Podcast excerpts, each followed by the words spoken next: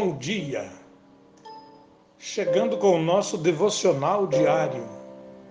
Balde cheio ou balde vazio? Certo professor entrou na sala de aula trazendo nas mãos um balde vazio. Os alunos olharam sem entender o que estava acontecendo. O professor colocou o balde sobre a mesa, ao lado de uma pilha de pequenas pedras e perguntou aos alunos: Quantas pedras vocês acham que cabem neste balde? Começou aquele murmúrio dentro da sala de aula. Houve as respostas mais variadas. Em seguida, o professor começou a colocar as pedras no balde, uma por uma, com muita paciência e tranquilidade. Até que o balde ficou cheio com aquelas pedras professor olhou para os alunos e perguntou: Vocês acham que o balde está cheio ou não? Quase que como em coro, os alunos responderam: Sim, o balde está cheio. Em seguida, o professor mostrou-lhes um saco de pedrinhas bem miúdas que ele havia deixado sobre a mesa. Abriu o saco começou a colocar parte das pedrinhas dentro do balde. E estas, por sua vez, foram se ajustando aos espaços que havia entre as pedras maiores. O professor então perguntou outra vez: E agora? O balde está cheio ou não está? Os alunos já não tinham mais certeza de nada. Professor, talvez sim, talvez não. Professor pegou um saco de areia sobre a mesa, abriu o saco de areia e disse para aqueles que acham que está cheio: aqui vai mais uma surpresa. Começou a despejar lentamente a areia naquele balde. A areia deslizava suavemente por entre as pedras maiores e por entre as pedras menores. Olhando para a classe, o professor então pergunta: E agora? Está cheio? Parece que não. Parece que sim. Responderam os alunos. Mas ainda, professor, nós não podemos ter certeza. O professor coçou a cabeça, olhou demoradamente para a classe, para cada aluno, pegou uma garrafa PET de água e começou a derramá-la no balde, cobrindo as pedras e encharcando aquela areia. Finalizando a demonstração, pediu que um voluntário dissesse o que tinha aprendido e o que aquilo queria dizer.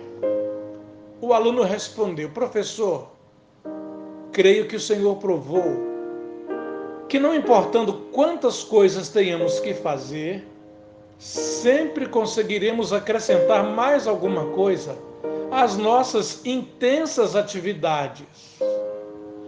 Mais uma vez, o professor olhou para os alunos, colocou a mão no rosto e disse: Não exatamente isso. Mas o que esta experiência vai nos ensinar é que se nós não colocarmos as pedras grandes logo no início, não seremos capazes de colocá-las depois. Na vida, disse o professor, também existe uma ordem de prioridades e temos que observá-las. Deus é uma prioridade, a família é uma prioridade a vida espiritual, o relacionamento cristão é uma prioridade. Os amigos, a saúde. E assim o professor foi listando algumas coisas que deveriam integrar o dia a dia. Porém, disse ele, primeiro as pedras grandes. Porque se forem deixadas para depois, aí sim, provavelmente, não haverá mais lugar para elas. Meu querido, minha querida, como está o seu balde? Cheio? Pela metade? Vazio? e você tem se preocupado com as pedras grandes, ou seja, aquelas que dão sustentação, que serão o alicerce, a base para tudo que você pretende construir. Essa lição do balde do professor nos ensina isso. Priorizarmos, porém, fazendo o alicerce seguro com as pedras maiores. Coloque isso na sua mente e coração e faça disso um ideal de vida. Não espere o tempo passar, aliás, o tempo está passando rápido, muito rápido. Coloque prioridades como prioridades, porque as prioridades devem ser colocadas sempre em primeiro plano.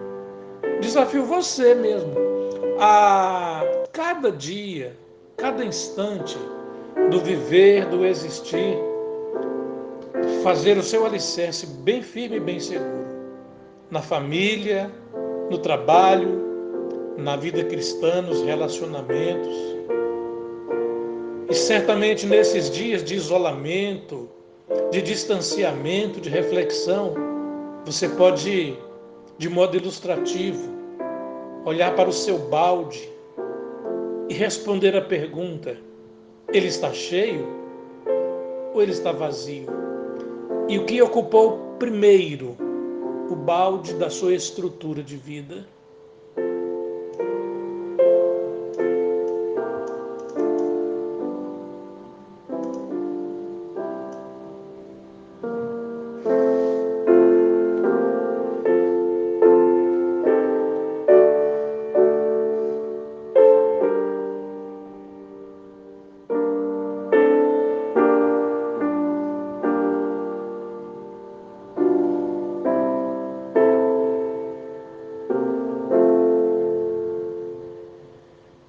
Querido Deus, eterno Pai, nós louvamos o Teu nome por mais um dia de existência, por mais um dia que o Senhor mesmo acrescenta na nossa vida. Obrigado porque o Senhor nos tem dado alicerce firme e seguro no Senhor e porque a Tua palavra diz que o Senhor é a nossa rocha, a nossa segurança e a nossa esperança. Obrigado, Pai, porque podemos contemplar o Teu cuidado todos os dias da nossa vida Podemos olhar como o Senhor cuida das pequenas coisas e das maiores coisas.